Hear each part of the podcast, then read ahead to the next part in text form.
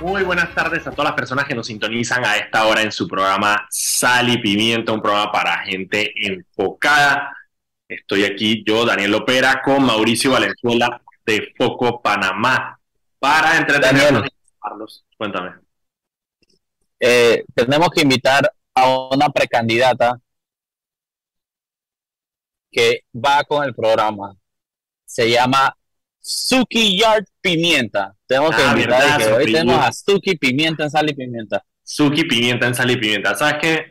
Voy a hablar con ella para que el miércoles o jueves nos acompañe en el programa. Tienes toda la razón, porque Eh, Sal y Pimienta Suki con Pimienta. Suki Pimienta. Ah, eso está pasado ese apellido. Sí, sí, yo también me acuerdo que Que la, conocí y le pregunté, yo dije, pero Pimienta es la mandé. No, no, mi apellido es Pimienta. El apellido, mi mamá era apellido Pimienta. Man, qué pretty, es como el que apellido orégano. Tú sabes que es una anécdota rápida de china. Y los chinos cuando trabajo con una compañía china, ¿no? Entonces los, los chinos cuando vienen a Latinoamérica, eh, su nombre es chino. Entonces ellos se, se adoptan un nombre Sí. latino, ¿no? Ellos- y ellos pueden escoger el nombre latino, porque al final su documento dice Chen, Chiao, Wei, lo que sea. Pero ellos adoptan un nombre latino para facilidad, ¿no? Entonces había este chino que de la nada, hablando con él, habla- él había vi- vivido en México mucho tiempo, no sé qué, y el chino me dice que no, o sea, mi, mi nombre es Cilantro. Y yo dije, ah, y el man era, el man, sí, sí, cilantro, cilantro, es que a mí me gustó mucho cilantro. Entonces yo, yo dije, "Ah, ya la locura. El man se llamaba cilantro en Latinoamérica. Entonces, imagínate que fuera cilantro pimienta. Cilantro. Man adoró el cilantro cuando llegó a Latinoamérica. Man, que- puso El man que toda mi personalidad y lo que yo quiero ser va a ser como esta hierba. Exacto. Chuchi, que esa era la vida cilantro. Pero bueno. Interesante, porque tú sabes que el cilantro, iba a ser un chistecito, pero que el chistecito requiere contexto. Que es que, bueno, capaz y no le caía bien a todo el mundo. Pues tú sabes que no todo el mundo puede probar el ¿Cómo te cilantro, tolera el cilantro? Que es una vaina loquísima. No todo el mundo, no todo el mundo, las ¿Cómo? papilas eh, gustativas de las personas, em, Ajá. a nivel genético, hay personas que sus papilas gustativas no, básicamente el cilantro sabe a otra vaina. Entonces, por eso hay mucha Sí. gente que no le gusta el cilantro, pero no es que no le guste, no es tanto que no le guste el cilantro, sino que literalmente su cuerpo lo, lo, lo tran- transforma el sabor a otra vaina. ¿Será, ¿Será que eso me pasa a mí con el chayote? Hasta solamente por el cilantro, pero el chayote no sabía nada. El chayote pura agua. Por eso esa vaina, esa vaina un placebo de comida. Es como un chayote. y que- El chayote, Como- como un- pero el chayote es como una papa, o sea, el chayote sabe a lo que tú le pongas. El, cha- el chayote, pero eso no tiene sentido. Todo, eso no tiene nada de sabor. Y el Nada, chayote es una enredadera para que absolutamente, no saben. absolutamente nada de eso. De hecho, yo me acuerdo, o sea, cuando yo, cuando yo viví en, en- cuando estaba chiquito, vivíamos en Colombia, eh, había un palo de chayote atrás de mi casa y en Colombia el chayote se bota, o sea, eso no, no, no se come. Entonces, cuando llegué acá a Ah. Panamá, eh, empecé a ver, yo dije, chayote, esa vaina que es, y la probé, claro, el chayote no sabía nada. Entonces lo usan muchas veces, por ejemplo, para la, para la ensalada, para la ensalada de feria, lo usan para, para, para echarle los papas. Le echas, le echas chayote. Que más la peste. Un placebo de comida. El chayote no sabe absolutamente nada. Bueno, de hecho, ¿sabes que estaba, estaba leyendo, estaba leyendo una vaina súper interesante sobre eso? Eh, en, hay un, eh, ¿cómo se llama? El, el, el, el pescado que es, eh, es bagre, creo que es. El que le dicen Corvina, Corvinata, todo menos su nombre real. Bueno, hay uno que, no, hay uno que es, espérate, espérate, espérate, espérate, espérate, espérate, pes- pescado en... Dime, dime que esa róbalo. es mi materia. Hay uno que es, Ah, hay uno que es róbalo, que, que le dicen róbalo chileno. Que no es, no, es- no es un róbalo, no es un róbalo, o sea, no es un róbalo, pero, Obviamente que no, en Chile no hay róbalo. exactamente, pero lo comercializan como róbalo chileno. Y es un pescado que en realidad no sé exactamente qué es, pero parte del, del argumento para venderlo y mercadearlo es que no sabe, o sea, no, no tiene mucho sabor. Entonces es como que un pescado perfecto para que los chefs básicamente hagan lo que quieran con él. Ah, no, Daniel, pero es que tú no, es que tú no la has vivido en el mercado del marisco. Mira, yo que me la paso buceando, yo sé de pescado, no ser el experto en pescado, pero yo conozco mucho pescado, a mí me llama mucho la atención la fauna marina y me la paso bajo el agua. Entonces, que chuchi, yo sé mi vaina de tres y cuatro pescados, ¿no? Chuchi, de la nada tú vas al mercado del marisco y te venden disque corvinata. Y uno dice que ese pescado no, no, no existe una corvinata. Ese pescado no existe. Y que ah, cuando vas a ver, Congo, Bagre. Eh, hay una, hay una, hay una que, me, que mata la risa que se llama de que salmoneta. Y en Panamá, los únicos salmones que había era transgénicos en volcán. Eso no, cuando vas a ver, es un pescado que es bien pretty pescarlo que se llama Rainbow Runner. Pero que esa verdad es que son peces, y, y a mí una vez me lo dijo un amigo que sabe pescado, es que el panameño solo está acostumbrado a dos pescados: la corvina y el pargo rojo. Entonces es una locura porque en Panamá se asocia que el pescado rojo es bueno. Entonces él dice que pargo rojo, pargo rojo, pargo rojo. Es una vaina bien rara que tenemos los panameños. Pero Panamá tiene un barranco de pescados buenísimo, dorado, bojalá, boquipenda, mil cosas que se pescan en Panamá y se exportan. En Estados Unidos, en todos lados, los comen a cantidad, pero en Panamá, que es donde los tenemos, aquí no los... Se los pones a alguien en el mercado y los venden baratísimo, porque la, gente no lo compra. Porque es un tema de marketing, hermano. O sea, la corvina, la corvina es la que es. O sea, ya de ahí para adelante lo que tú me des tiene que ser parecido o me tienes que decir que es como es como una, corvina. Es más, es más que una corvina, menos que una corvina, o sea, ya. Uh, la, la corvina es la referencia, no, no, eso, eso da mucha risa, mucha, bueno, mira mucha, este, mucha este risa. Caso, en este caso, en el, que te estoy diciendo del, del, del, del, del pescado chileno, o sea, nada más para que veas la cantidad de nombres que tiene que no tienen nada que ver uno con otro merluza negra, róbalo de fondo, bacalao de profundidad o mero chileno. No hay ninguna de esas. No, mi hijo, eh, yo, voy a, poner, yo voy, yo voy a, yo voy a poner a eso ahora. Ahorita yo voy a poner. No, no, está viendo que ahora mismo el mercado, el mercado de róbalo chileno está en boom ahora mismo, así que por eso es que leí la noticia. Robar los chiles, esa vaina debe ser un, un carne perro cualquiera. Y... Bueno, aquí, aquí, en, España sí he visto eh, eh, mucho, eh, o sea, se vende corvina eh, y se mercadea mucho la corvina, pero el, el, pescado que más se ve es la merluza. La merluza. La merluza, eso es full, eso es full el pescado español. Eso es full. allá, allá, allá, mira, te recomiendo un pescado que sale mucho en España, que, que en Panamá milagrosamente se empezaba a ver mucho pescado es, eh, eh, le dicen catalufa. Catalufa, ok.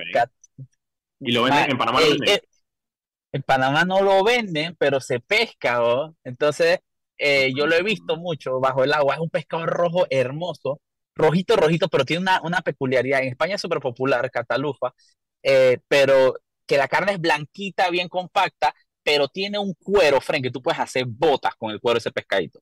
Una durísima. Y cuando tú lo sacas del agua, el bicho suelta un olor como amoníaco repentino y después está ahí que chill. Una vaina bien rara, pero un pescado bien pretty. Catalufa, es riquísimo, pero hay perchuzo, hay que tener pinzas para quitarle la piel.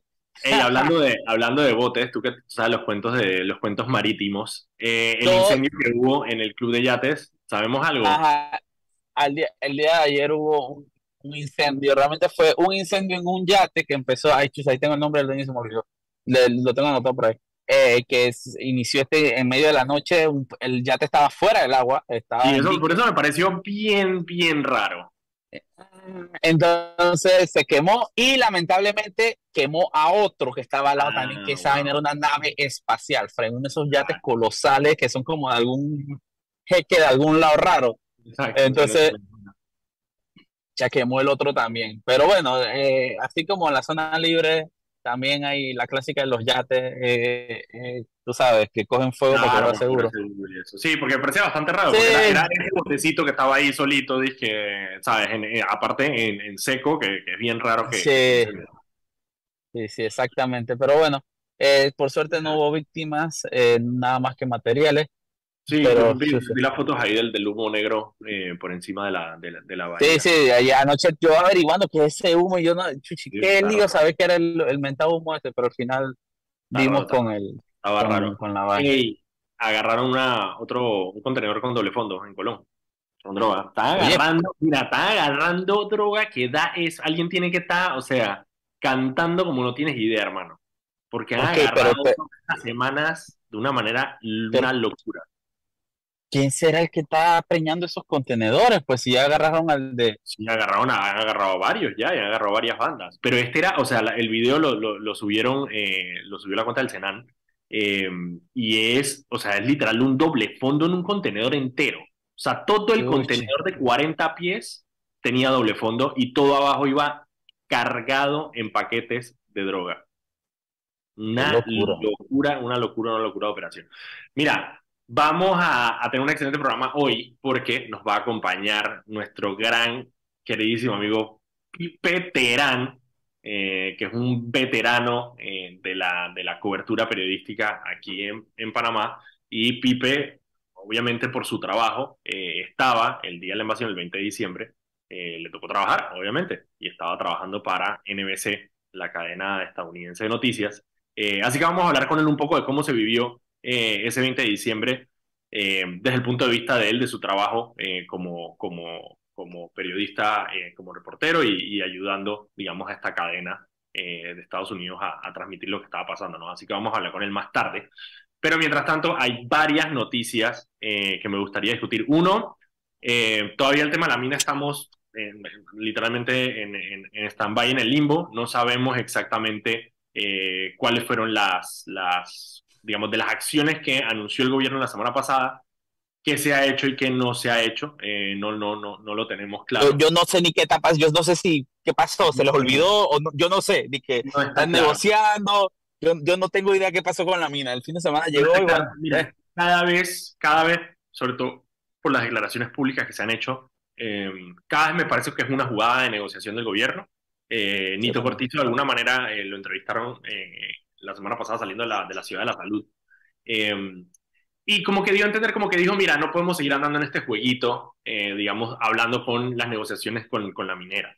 Em, entonces, eso es lo que, eso es lo que me, pero parece. pero pero comunicacionalmente eso se pudo haber manejado bien. Y, y, y, es estúpido que el gobierno teniendo en, en materia de comunicación las de ganar, aún así haya recibido negativo justamente por el mal manejo de esto. porque era muy fácil decir, claro, porque era, era, era muy fácil agarrar y, y agarrar y decirle que sabes qué, hasta que no se llegue a un acuerdo, ellos no van a seguir moviendo una máquina. Tata. Eso era así, a, venir con esas ambigüedades que nadie entendió, que nadie, nadie, al final, la mina jodía y ellos jodidos también pudiendo haberle sacado, yo pensando como abogado, como, como, como publicista del diablo, ¿no? Y pensando lo, lo bien que pudo haber sido manejado eso y no lo, no lo lograron manejar. Sí, Botando la plata en publicistas, en Boris Moreno y todo el mundo. Ya lo he dicho, lo Ahí, bueno, Nito se reunió, se reunió con algunos medios de comunicación eh, para, para hablar de alguna manera de, de, la decisión que había tomado con la mina. Eh, supimos eh, que eso fue lo que nos, nosotros en, lo, sacamos hoy en, en la glosa, nos, me pareció bastante revelador el hecho de que haya decidido eh, de la estrella reunirse con, con, con Wackett. Eh, eso denota un poco la injerencia que todavía tiene Wackett en, el periódico, a pesar eh, de que públicamente no es, no, es, la figura, digamos, protagonista del medio de comunicación. El, medio, la estrella tiene una, tiene una fundación que de alguna manera es la que controla, en teoría, el periódico pero bueno, eso es lo que tiene que, lo que, lo que, tiene que demostrar un poco es eso, ¿no? De quién, quién verdaderamente todo. y aparte, y aparte, aparte somos osados. Yo no quisiera estar jugando la pacheca del tío Santos, soy sincero. Sí, está bien jodido, porque la, la razón, para que no se acuerdan, la razón por la cual Wackett, que era el dueño del Panamá América, eh, tuvo que vender las acciones es porque cuando Wackett fue incluido por los gringos en la lista Clinton, ponía en peligro las operaciones del periódico. Entonces, la manera de salvar eh, que el periódico siguiera funcionando eh, era que Wackett diera un paso eh, al costado y eh, le cedió el control del 51% de, de, del periódico a una fundación donde están Eloy Alfaro, está Samuel Lewis y otro poco de, de PRD, em, para manejar el Panamá la estrella y que no se viera afectada por las sanciones que todavía tiene Wackett con los Estados Unidos que le impiden hacer negocios eh, con empresas, eso podía, desde la importación del papel, o sea, muchísimas cosas que le iba a afectar al periódico. Pero bueno, Nito se reunió con, con los medios de comunicación, eh, no sabemos, no, no, no, tenemos idea de saber cuál es la información que, que se manejó allá adentro. Em, y la otra es que la Cámara de Comercio sí se puso un poco más activa. Marcela Galindo. ¿Qué dijeron? Ayer, mira, ayer eh, ellos tienen un, blog semanal y ayer en, en, su blog de la Cámara Opina se fueron un poquito por el lado, pero dijeron básicamente como que, mira, estas negociaciones lo que ha evidenciado es la falta de institucionalidad que tenemos en nuestro país. Y ellos como que se remitieron a unas recomendaciones que habían hecho em, sobre cómo manejar el tema institucional en el país. que va por cosas extremadamente simples como mejorar el proceso de contratación de los funcionarios públicos, para tener funcionarios públicos de carrera y bien capacitados y no simplemente personas de partido, eh, y el tema de modernización de las gestiones del gobierno para tener eh, mayor eficiencia gubernamental y eliminar un poco la discrecionalidad. Hoy, sin embargo, la, la, presidenta de la Cámara de Comercio sí fue un poco más vocal eh, sobre el tema de la minería y, bueno, alertó y dijo, mira, esta vaina de la mina puede ser jodido porque puede afectarnos en el tema de grado de inversión y puede afectar las otras inversiones que puedan venir al país. Ella lo que dijo es, necesitamos que el gobierno resuelva esta situación. No necesariamente, digamos, eh, puso mucho énfasis en, en qué es lo que ella o la Cámara opinaba, simplemente dijo, arreglen esta situación porque este limbo lo único que genera es mayor incertidumbre para las personas que, que vienen. Son las 6 y 17. Vámonos un cambio. Cuando regresemos tenemos dos noticias más y después entonces nos vamos con nuestro invitado eh, Abraham Felipe Terán. Vámonos al cambio y regresamos. Y estamos de vuelta aquí en su programa Sal y Pimiento, un programa para gente enfocada. Estoy aquí con Mauricio Valenzuela y estoy yo, Daniel Ópera de Foco Parma, para entretenernos e informarlos como todos los días de lunes a viernes a las 6 de la tarde aquí por Radio Panamá 94.5. Quiero aprovechar para recordarles que mañana es Día de Duelo Nacional por el 20 de diciembre, la invasión de Estados Unidos a Panamá. Ahorita casualmente en el programa vamos a hablar de eso. Pero eso quiere decir que mañana no hay programa de sal y pimienta porque ustedes no van a estar trabajando y por lo tanto no se van a estar trasladando del trabajo a su casa, entonces no va a haber programa. Eh, así que nosotros nos vamos a regresar con el programa el miércoles a las 6 de la tarde, donde quizá vamos a tener a la pimienta en sal y pimienta. Eh, recuerden que pueden seguirnos a arroba Foco Panamá en Instagram, Twitter, Facebook y TikTok y también pueden seguirnos, pueden seguir todas las noticias del día en focopanamá.com. Este programa se transmite en vivo eh, por el canal de YouTube de Radio Panamá y también se queda guardado ahí, se queda guardado en el canal de YouTube de Fuego Panamá para que lo escuchen cuando quieran. También va a estar en Spotify en forma de podcast. Antes de irnos con el resto del programa, Mauricio, vámonos con Anet, que tiene unas palabras para nosotros. Adelante, Anet. El Metro de Panamá informa que de lunes a viernes el horario de operaciones inicia desde las 4 de la madrugada hasta las 11 de la noche. Los sábados de 5 de la mañana a 10 de la noche y los domingos y días feriados de 7 de la mañana a 10 de la noche. De vuelta con los muchachos. Muchísimas gracias, Anet. Ok, Mauricio, un par de noticias más antes de irnos con nuestro invitado del día de hoy. Uno. pero, dale rápido, que hay busco cuentos que echar la invasión. Yo me ah, no, yo sé que, son, son, como 10 días para echar a la mitad los cuentos. Yo, sé, yo sé que Pipe habla buco. Hombre, porque te habla así el señor Terán, hombre. El señor Terán, el, lo que pasa es que el señor Terán, y ahorita lo van a conocer, pero el señor Terán, como ha vivido tanto tiempo reportando todos los sucesos que han estado en Panamá, esa manera es una biblioteca. Y tiene, y tiene memoria de elefante. Tiene memoria, se le pregunta de que, hey, ¿quién, ¿quién era que era el director del seguro? Al man, y que tal persona, está ese man, ese man, yo no sé qué. O sea, y, te echa, y, te, y, te, y te echa un cuento del tipo, y te echa un cuento del tipo lo que, muchas de las cosas que hacemos en foco pasan primero por Pipe. Dije, hey Pipe, ven échame el cuento. Este man que se sí, exactamente, digamos rapidito, ¿qué noticia más? Ah, no, pero te va a gustar, claro que te va a gustar esta. Condenan a Alma Cortés a 32 meses de prisión. Son Alma Cortés. Son tres años, un poquito menos de tres años. Sí, obviamente lo va a convalidar, obviamente no va a pisar la cárcel, pues, pero bueno. Pero le va a salir en el Pelepolis. No, y no solo, el juez también puede decidir que tiene que cumplir su pena en la cárcel, eso no, o sea, al final de cuentas es discreción del juez. Pero eh, ella había, un juez, eh, después de escuchar los alegatos, un juez la sobreseyó a ella y a seis otras personas por un caso donde eh, se apropiaron ilegítimamente de unos viáticos. Es decir, ellos le habían dado unos viáticos para viajar a una, a una convención de la Organización Internacional del Trabajo en Suiza y le dieron viáticos por un mes, por 27 días. Em, y al final solamente estuvieron ocho días eh, ahí. Ella, su hermana, que en ese momento era asistente técnica del, del despacho, eh, y otras cinco personas. Em, ahí entonces el juez la sobreseyó y un tribunal de apelación, el Ministerio Público apeló, eh, y un tribunal de apelaciones entonces reversó ese fallo que las había absuelto y dijo, no, efectivamente ellas son culpables y van a tener que, ellos y ellas eh, van a tener que eh, cumplir su, su, tiempo de 32 meses. Ahora, esos 32 meses obviamente se pueden convalidar por días multa, pero queda la condena y ella en este momento está condenada, ella tiene derecho obviamente a apelar y le cae la casación y la otra cosa, pero en este momento Alma Cortés... Ella es una mujer condenada. La secretaria general del partido realizando metas y aparte... Es una delincuente condenada. Es una delincuente condenada. Está condenada. Em, y bueno, vamos a ver qué pasa con eso. La otra noticia que te tengo rapidito, así a nivel político, es que ya saltó el primero de los diputados disidentes del CD. Recuerden que Romulo... el, exacto. La le dijo, dije, váyanse y no, no, no le quito la curul. Yanivel dijo, dije, no, no, no, porque aquí vamos a pelear. Y Alain Cedeño, diputado de allá de Panamá Este, el 8 días, dijo, dije, mira, Yanivel, yo voy para adelante. Y se fue. Exactamente, Maga agarró y, y, y, y, canjeó el bono ese que le dio, eh, ¿cómo se llama? Rómulo, y que lo interesante va a ser, lo interesante porque no he leído la, no he leído la resolución que, saca, que sacó el director nacional que le permitió a Rómulo hacer ese ofrecimiento, pero no sé si es un todo o nada, es decir, si se van los 15 no les quito la curul, o si se va uno, a ese sí voy y le quito la curul. Eso es lo que todavía no me, no me queda claro. Ah, ah, es... imagínate, imagínate el donde, a donde Yanivel no acepte, solamente queda ahí y Rómulo diga, ah, bueno, Alain, por ti sí voy y te voy a quitar la curul.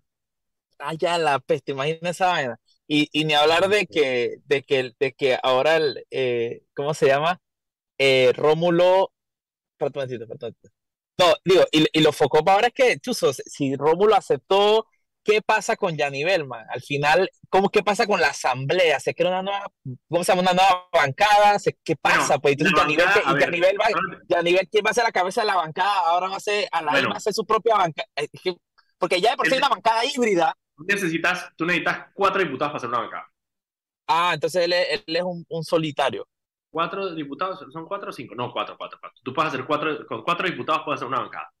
Eh, claro, entonces necesitas otros cuatro. Bueno, pero todavía hay chance hasta el 25 de diciembre, Mauricio. El plazo se vence el domingo. Vamos a ver si hay otro. Y si efectivamente los otros se pasan por RM y son más de cuatro, podrían hacer una bancada en la Asamblea Nacional. Y quedaría una ah, bancada RM si, si Rómulo decide no tomar acción, ellos se quedan. ¿Tú te imaginas, espérate, tú te imaginas que el 2 de enero estén izando la bandera de RM? Ey, vamos a venderle a Martinelli y nada más que Palma por puro orgullo lo saca de allí y lo mete acá. Tendrían que, tendrían, por eso, tendrían que levantar la bandera de RM en la Asamblea Nacional si hay una bancada de RM, es correcto, está clarito. Ok. Qué locurita, qué locura. Pipe, Pipe ya está por aquí o Pipe no está por acá todavía. Sí, Pipe está por aquí. Pipe, puedes desbloquear el micrófono para escucharte. Si desbloqueas el, micrófono, te escuchamos.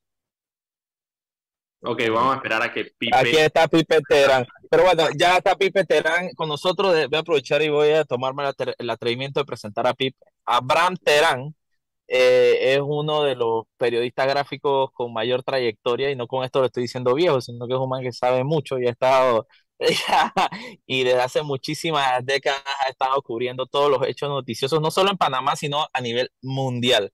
Eh, Pipe es corresponsal de Pipe de Cariño, Abraham, es su nombre real, eh, es corresponsal eh, gráfico de múltiples agencias internacionales y es una de las personas que tú puedes, le puedes preguntar no solo cosas de Panamá, se ha recorrido prácticamente casi todo el mundo con su trabajo y tengo el honor de decir que es uno de mis mentores en mi profesión.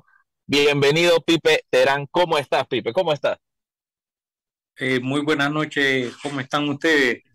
Y quiero primero saludarlo y agradecerle por la invitación. En lo que yo pueda eh, colaborar, eh, estoy a la orden de ustedes y saludo a, la a los oyentes. Pipe, oh, mañana es 20 de diciembre, primera vez que es Día de Duelo Nacional. El 20 de diciembre se vivió una invasión, los que la vivieron tienen sus memorias, los que no la vivimos, vivimos, tenemos los recuerdos ajenos que, que, escuchamos, e memorias prestadas. Tú no solo la viviste como panameño, sino que tú viviste todo el proceso que condujo a la invasión y el propio de la invasión lo viste como periodista en la primera línea. La pregunta obligatoria, ¿Dónde te agarró el 20 de diciembre? ¿Dónde te agarraron los bombardeos? Y cuéntanos cómo fue, cómo, fue ese día. Pipe, ¿estás aquí? Pipe. Estás con el micrófono, eh, prende el micrófono, lo apagaste de vuelta. Un momentito. A ver, Pipe, que tienes el micrófono apagado. Si prendes el micrófono, ahí ahora está, sí. Ahí está, ya. Pipe, cuéntanos. ¿Escuchaste la pregunta?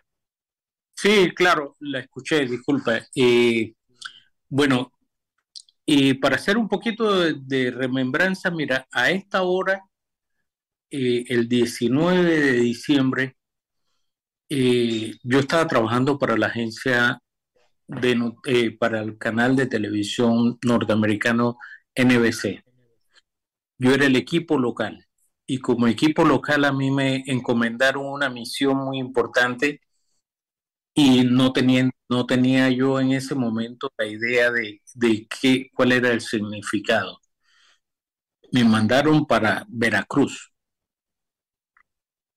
y la misión era estacionate en Veracruz y necesito que monitorees cuántos aviones están aterrizando en Howard, aviones militares.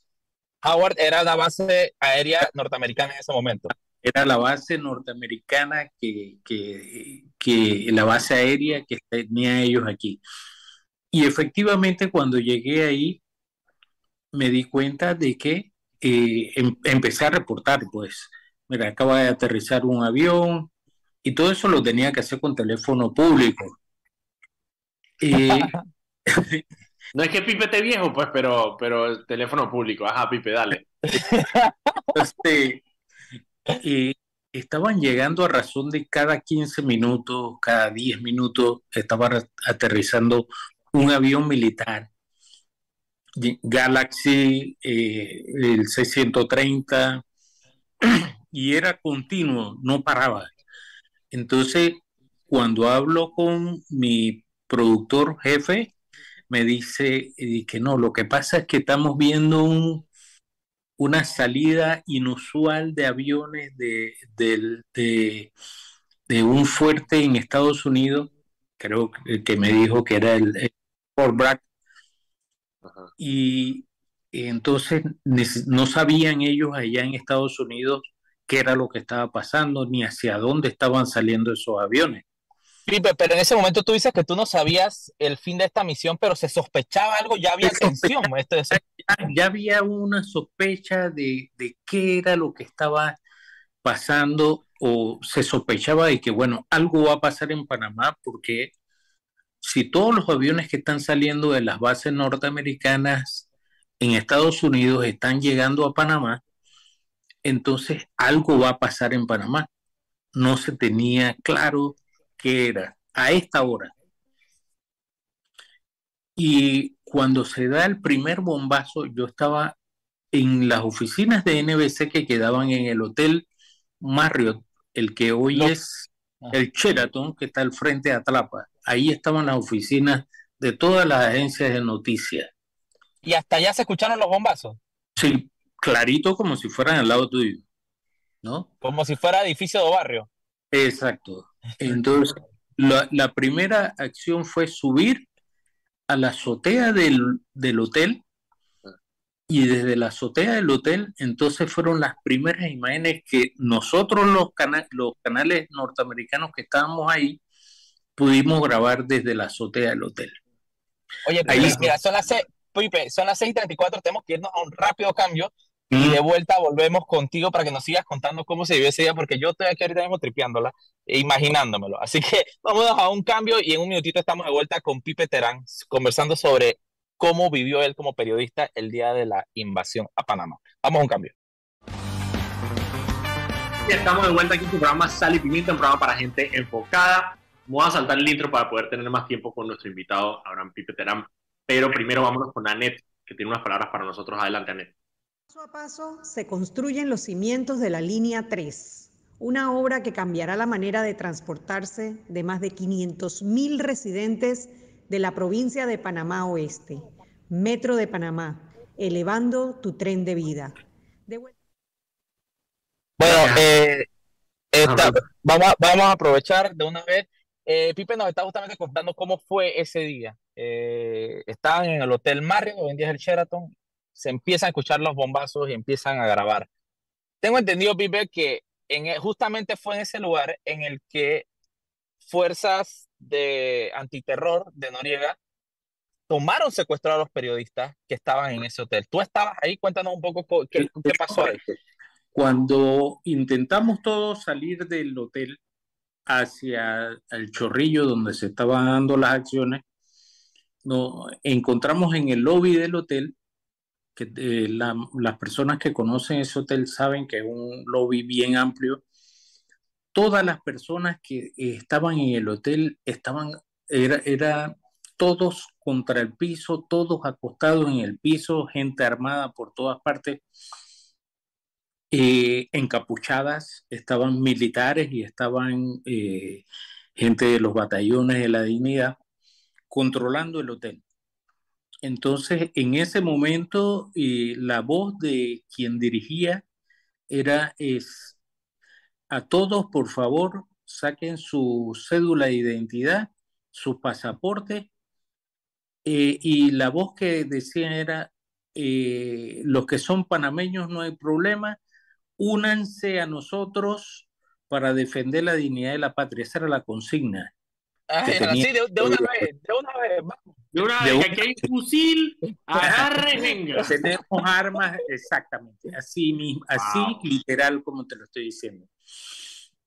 Entonces, eh, había un grupo de periodistas locales y otros extranjeros que estaban allí eh, y nosotros vimos, por ejemplo, cómo se llevaban a incluso compañeros nuestros, eh, amigos, o sea, amigos y conocidos, que los llevaban en filas y los lo sacaron del lobby del hotel y después que sacaron a todos los extranjeros, ahí iban franceses, iban eh, norteamericanos, europeos, eh, todas las nacionalidades que pudieran servir para negociar. Entonces, eh, ahí vimos salir a mucha gente. Muchos hombres y mujeres salían llorando, otros salían muy erguidos con la frente en alto eh, recuerdo que había hombres que salían llorando como, como niños, o sea, ya estaban... Bebés. Como bebés.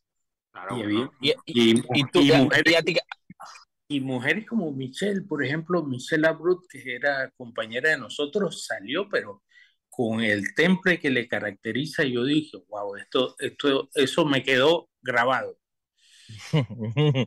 bueno, Para los que no conocen, Michelle, Michelle Abrut es una de las corresponsales internacionales de, mayor trayectoria en Panamá. Es una francesa, pero que es como, imagínense, una francesa que nació, que, que hubiese nacido en PC. Nada más tiene un temple que ningún panameño tiene. Exactamente. Esa mujer salió secuestrada en ese momento y salió, pero eh, con la frente en alto.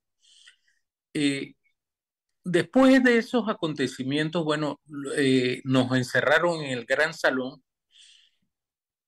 y para hacer el cuento largo, corto, pudimos salir como a las 6 de la mañana.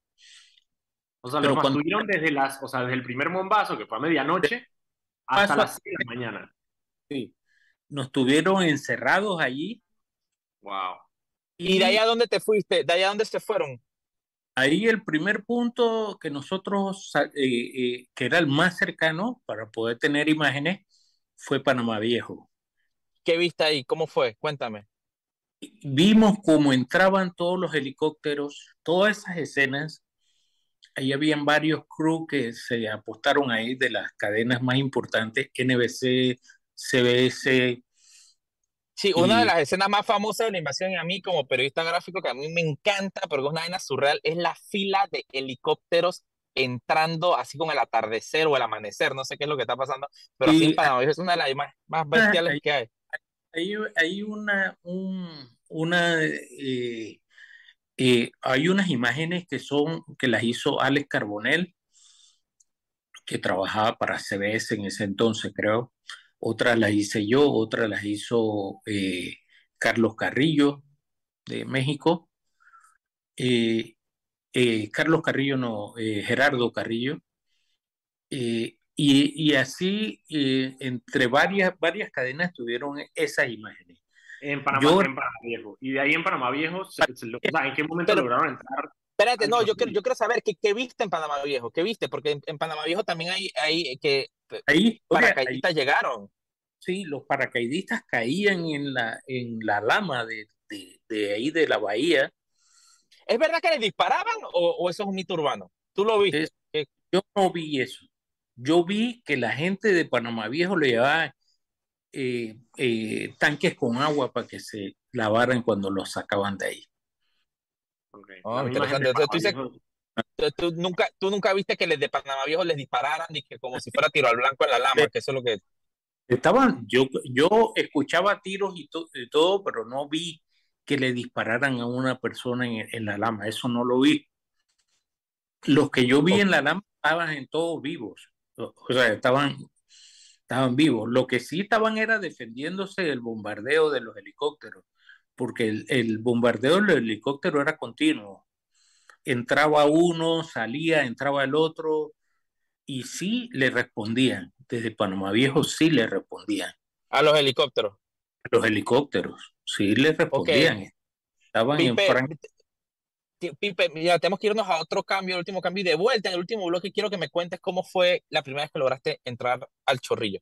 Vámonos a un cambio eh, y de vuelta regresamos con Abraham Pipe Terán, corresponsal internacional que tuvo eh, la dicha, porque para los periodistas siempre es una dicha poder presenciar la historia y también eh, la, tristeza de presenciar el 20 de diciembre la invasión de Estados Unidos a Panamá. Así que vámonos a un cambio y volvemos a unos minutitos con Pipe Terán. Y estamos de vuelta en nuestro programa Sal y Pimienta. No voy a saltar el intro porque la conversación con Pipe está extremadamente interesante, pero sí vámonos con Anet, que tiene unas palabras para nosotros. Adelante, Anet. Recuerda que en el Metro de Panamá, por la seguridad de todos, es importante esperar el tren detrás de la línea amarilla. Viaja seguro, cumple las normas. Seguimos, muchachos. Muchísimas gracias, Anet. Dale, Mauricio. Pipe,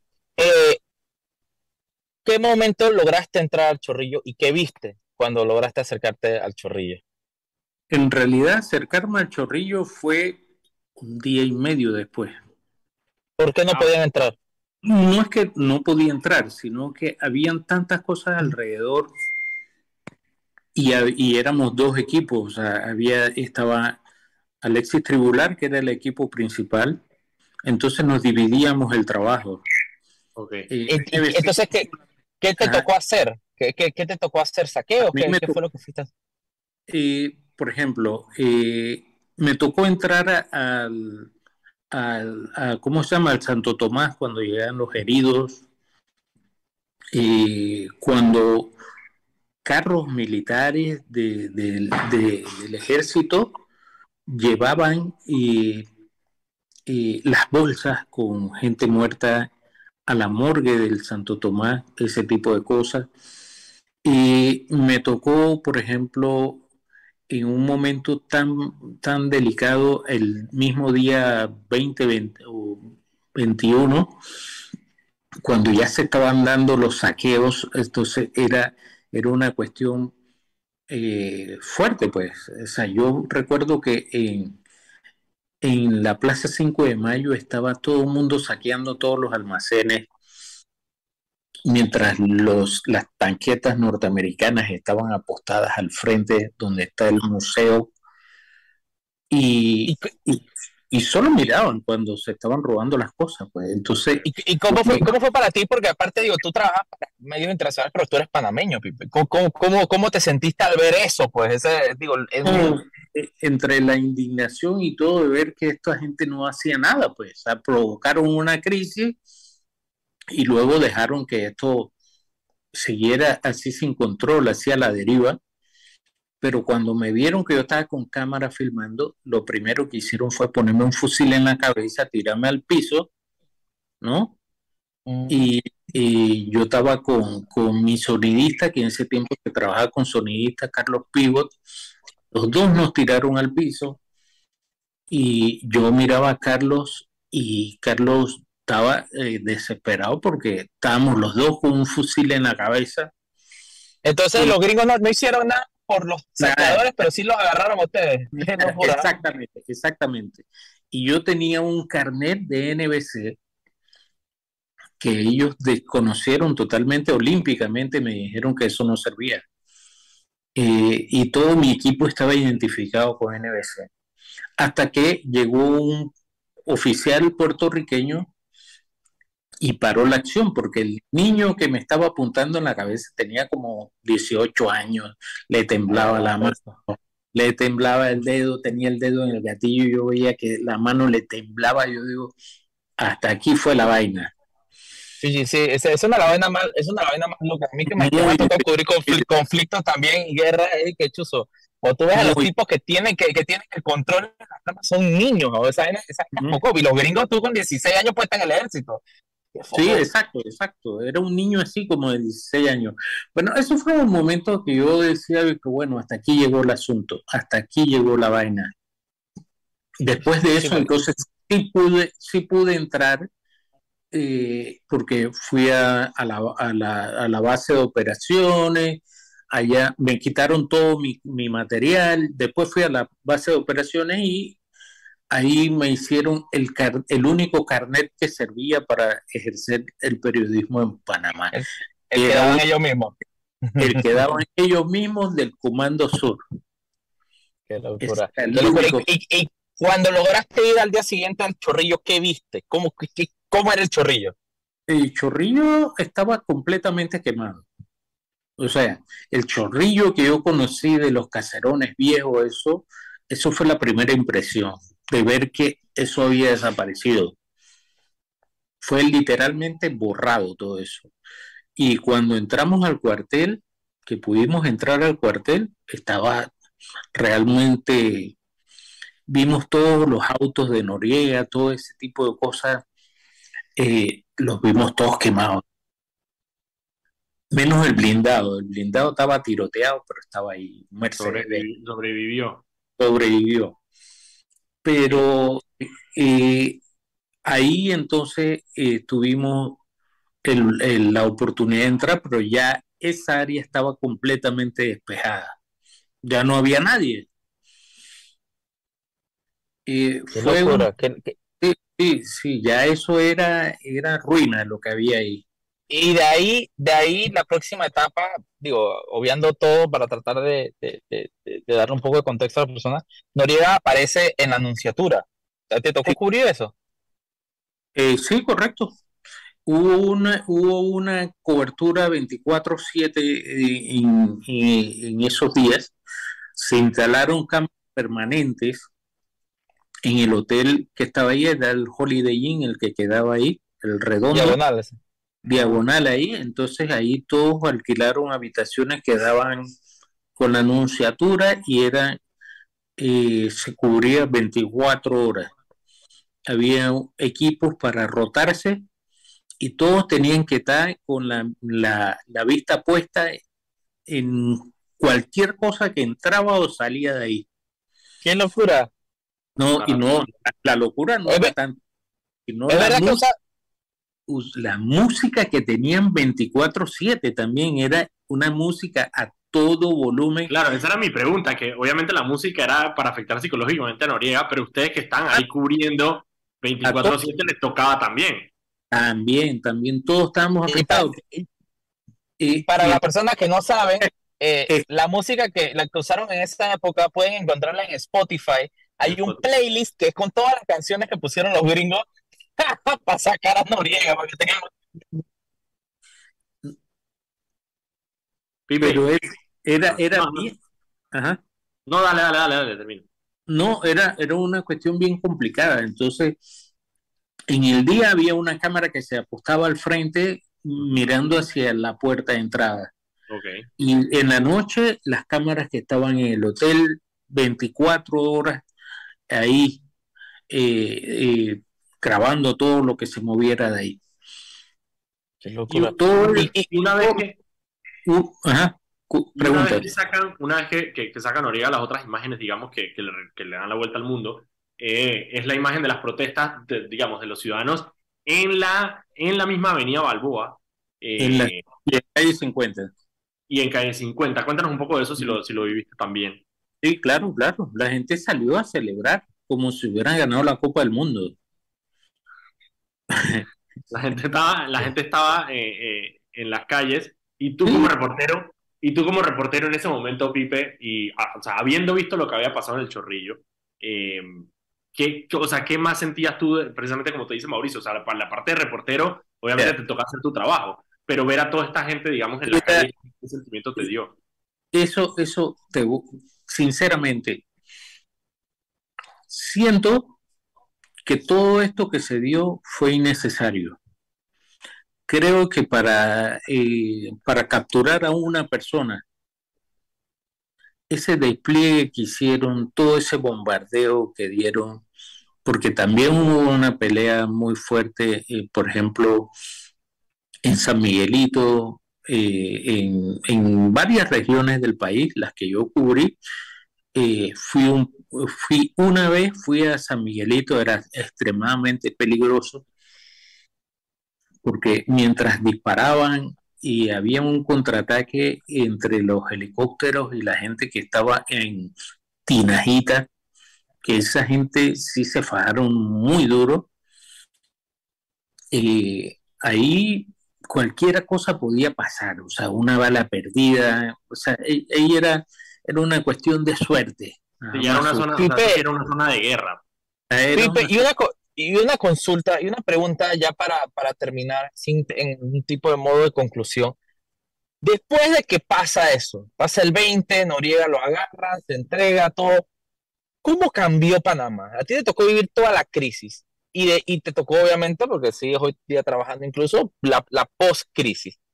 ¿Fue un cambio de golpe, así cuando, cuando entró en dar al, al poder de vuelta o cómo fue esa transición? ¿Cómo tú lo sentiste? Yo sentí que fue una transición un poco lenta.